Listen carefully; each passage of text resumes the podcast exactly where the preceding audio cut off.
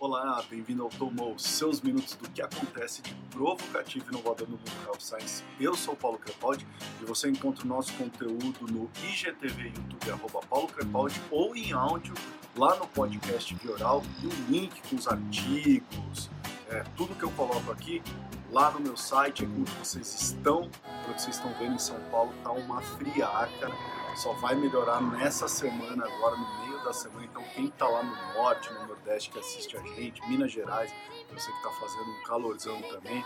Então, olha, aqui tá terrível. Bom, vamos começar com os esportes. Primeiro, dar parabéns para o Bayern de Munique, que foi campeão ontem da Champions League. Parabéns ao Neymar, que, cara, jogou um bolão durante essa também. Então, muito legal. Mas vou falar da NBA, que está nos playoffs. Alguns times já se classificaram, já passaram da primeira fase. Mas não é disso que eu queria falar, não. O que eu quero falar é que a Liga tem apoiado demais a Covid-19. E a notícia que eu quero trazer para vocês agora é que eles acabaram de doar em torno de 500 mil dólares, tanto a Liga da NBA como a, a União dos Jogadores da NBA, para um teste de saliva. Por quê? O que, que acontece na verdade? É, os jogadores da NBA talvez tenham um dos protocolos mais rígidos é, de todos os atletas, de todos os esportes, e eles fazem três testes dia sim, dia não. Tá? Quais são esses três testes? É o swab nasal, que a gente conhece, é, eles fazem um swab da boca e fazem um de saliva, de uma empresa chamada Saliva Direct. É, acho que é isso, né? É, Saliva Direct, que é da, da Yale School, é, do setor de Public Health, tá? É, então, o que, que aconteceu? Olha que interessante. É, por isso, por estarem fazendo esses três testes, a Yale conseguiu iniciar estudos é, mostrando uma eficácia muito similar ao suave nasal. Então, por isso, o FDA concedeu uma autorização de uso emergencial para a saliva direct. Então, eles vão começar então a fabricar para ser vendido para o consumidor, tá? Já existem outros testes de salivas aprovados pelo FDA, mas qual que é o diferencial?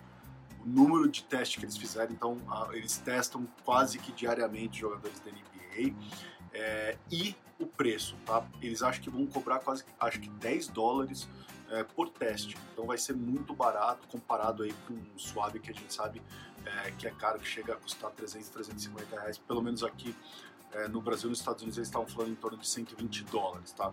Não é um teste barato, fora que é incômodo o cotonete, diferente do de saliva, é, que é muito mais rápido, tá?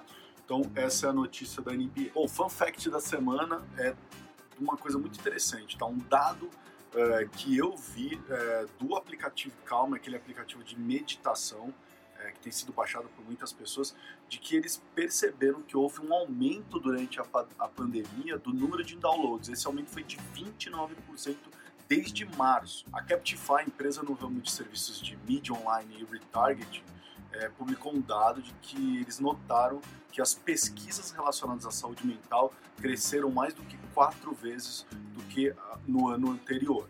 Tá? Um outro dado interessante disso é que além dessas pesquisas, pesquisas de interações sociais e é, relacionamento cresceram em torno de 2,7 vezes. Então o que a gente está começando uh, a perceber que as pessoas estão querendo entender como é que funciona esse mundo, essa socialização é, no mundo da realidade híbrida, tá? É, e esses estudos têm também mostrado uma frequência de pesquisa em estudantes, por causa que eles não podem voltar às escolas, as escolas estão falando que o conteúdo vai ser online mesmo até o final do ano, então os estudantes têm procurado muito sobre saúde mental, sobre como se relacionar, então muito interessante esse dado. E aí eu fui pesquisar e descobri que tem um dado da é, universidade, não, desculpa, um dado da American Psychology Association que diz o seguinte, tá? Revelou que 27% da geração Z, para quem não sabe quem é a geração Z, é a geração pós-milênio, tá? Entre fi final da década de 90 até mais ou menos 2012, 2013, tá? Então, pós-milênio. Que essa geração Z, ela, ela tem procurado e tem dito que a sua saúde mental está em torno de razoável a ruim. É, e quando você pega esse dado da, American, é, da Associação Americana de Psicologia e compara com as outras gerações, então você pega lá, a geração X diz que 13% acham que sua saúde mental está entre razoável e ruim. e a geração millennial 15%. Tá? Então a geração Z é a que mais tem sofrido é, com isso tudo e é a geração mais digital é, de todas essas que a gente está é, falando. Tá? Outra curiosidade é um estudo da Universidade da Pensilvânia é, que está testando cachorros é, para serem capazes de detectar um cheiro distinto nas pessoas que estão possivelmente com a Covid-19. Tá? Sério isso, Paulo? Verdade. Olha o vídeo que eu estou colocando aí para vocês. Esses cães é, já foram testados em outros países, então tem outros países que já fizeram isso. Por exemplo, na França, uma escola de medicina veterinária já fez testes é, no aeroporto, lá em março, na França, tá? É, e conseguiram indicar uma coisa, um dado que eu achei interessante, que 94,5% de precisão. Tá? Então eles estão fazendo uma relação de que as pessoas mudam o teu cheiro conforme é, é, uma doença ou uma patologia. Então achei isso muito interessante, mas o link está lá no meu site. Uma coisa legal, semana passada a Philips Healthcare lançou o que eles estão chamando de Virtual Care Station. Tá? O que, que é isso? É um, vai ser um, um consultório, mas é um consultório que não tem médico, vão ter salas que foram desenhadas com pesquisas feitas com pacientes que usam teleconsulta tá? e médicos também. Para que, que são essas salas? Essas salas vão ser colocadas em bairros, dentro de shoppings, dentro de supermercados, em prédios, vão ser distribuídas ao redor dos Estados Unidos para aquelas pessoas que não têm condição ou não têm uma internet boa ou o ambiente da casa não dá, ela não consegue, ela mora com mais gente dentro de casa, não dá para ela fazer uma teleconsulta onde ela se sente confortável, consegue falar com o médico dela, então ela pode se dirigir até essa Virtual Care Station, que é, é nesse ambiente que vocês estão vendo aí, é, as imagens que eu estou colocando, e fazer a, a, teleconsulta. E a experiência é tão agradável que eles garantem é, que é uma experiência quase é, física com o médico, porque a TV é grande, as caixinhas de som poderosas. Então é super legal essa ideia da, da Philips, Philips Healthcare. Hoje é, eu queria falar dos estudos preliminares que a Fitbit é, postou é, recentemente. Então, eu tinha falado para vocês que a Fitbit estava tentando descobrir é, ou tentando usar uma série de algoritmos dos seus wearables para ver se detectava a Covid-19.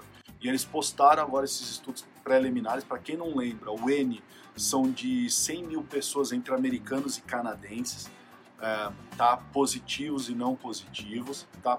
E o que aconteceu? Que a empresa disse que até agora os wearables dela conseguiu detectar é, me, quase metade dos casos de Covid-19 um dia antes daquele participante relatar é, algum tipo de sintoma, uma febre, uma dor do corpo. Então isso é muito interessante, é um dado preliminar. Eles ainda vão continuar fazendo a revisão e todo o resto dos estudos. Então se sair mais alguma coisa, eu posto aqui, mas é uma coisa muito interessante, tá?